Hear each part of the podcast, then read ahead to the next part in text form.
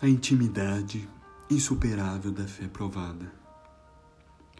Toda vez que você se aventurar em sua vida de fé, encontrará algo em suas circunstâncias que, do ponto de vista do bom senso, contrariará plenamente a sua fé. Afinal, bom senso não é fé, e fé não é bom senso. De fato, eles são tão diferentes quanto a vida natural e a vida espiritual. Você é capaz de confiar em Jesus nas áreas em que o seu bom senso não consegue confiar?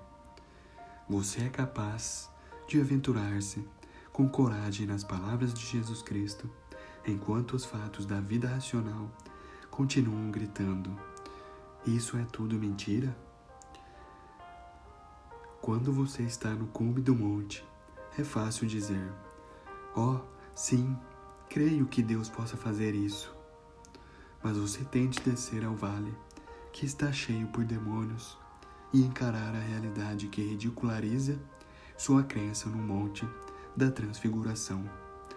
Lucas 9, 28 a 42.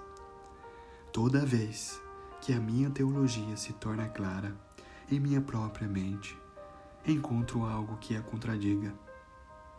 Tão logo eu afirmo: creio que Deus suprirá todas as minhas necessidades. Minha fé é provada. Filipenses 4:19. Quando a minha força se esgotar e a minha visão se turvar, será que suportarei esta prova, a minha fé, e terei a vitória? Ou recuarei, derrotado?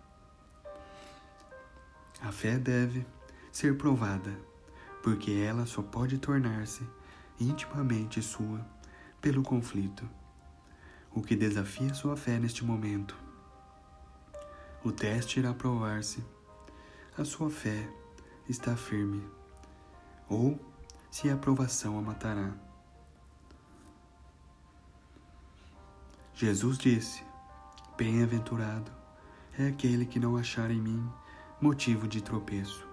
Mateus 11, 6. O fator essencial é a confiança em Jesus, porque nos temos tornado participantes de Cristo, se de fato guardarmos firme até o fim a confiança. Hebreus 13, 14. Creia firmemente nele, e tudo aquilo que o desafiar fortalecerá sua fé. Há provas contínuas a vida de fé, até chegar à morte física, que é o teste maior. Fé e confiança absoluta em Deus, confiança que jamais imaginaria que Ele nos abandonará. Hebreus 13, 5 e 6.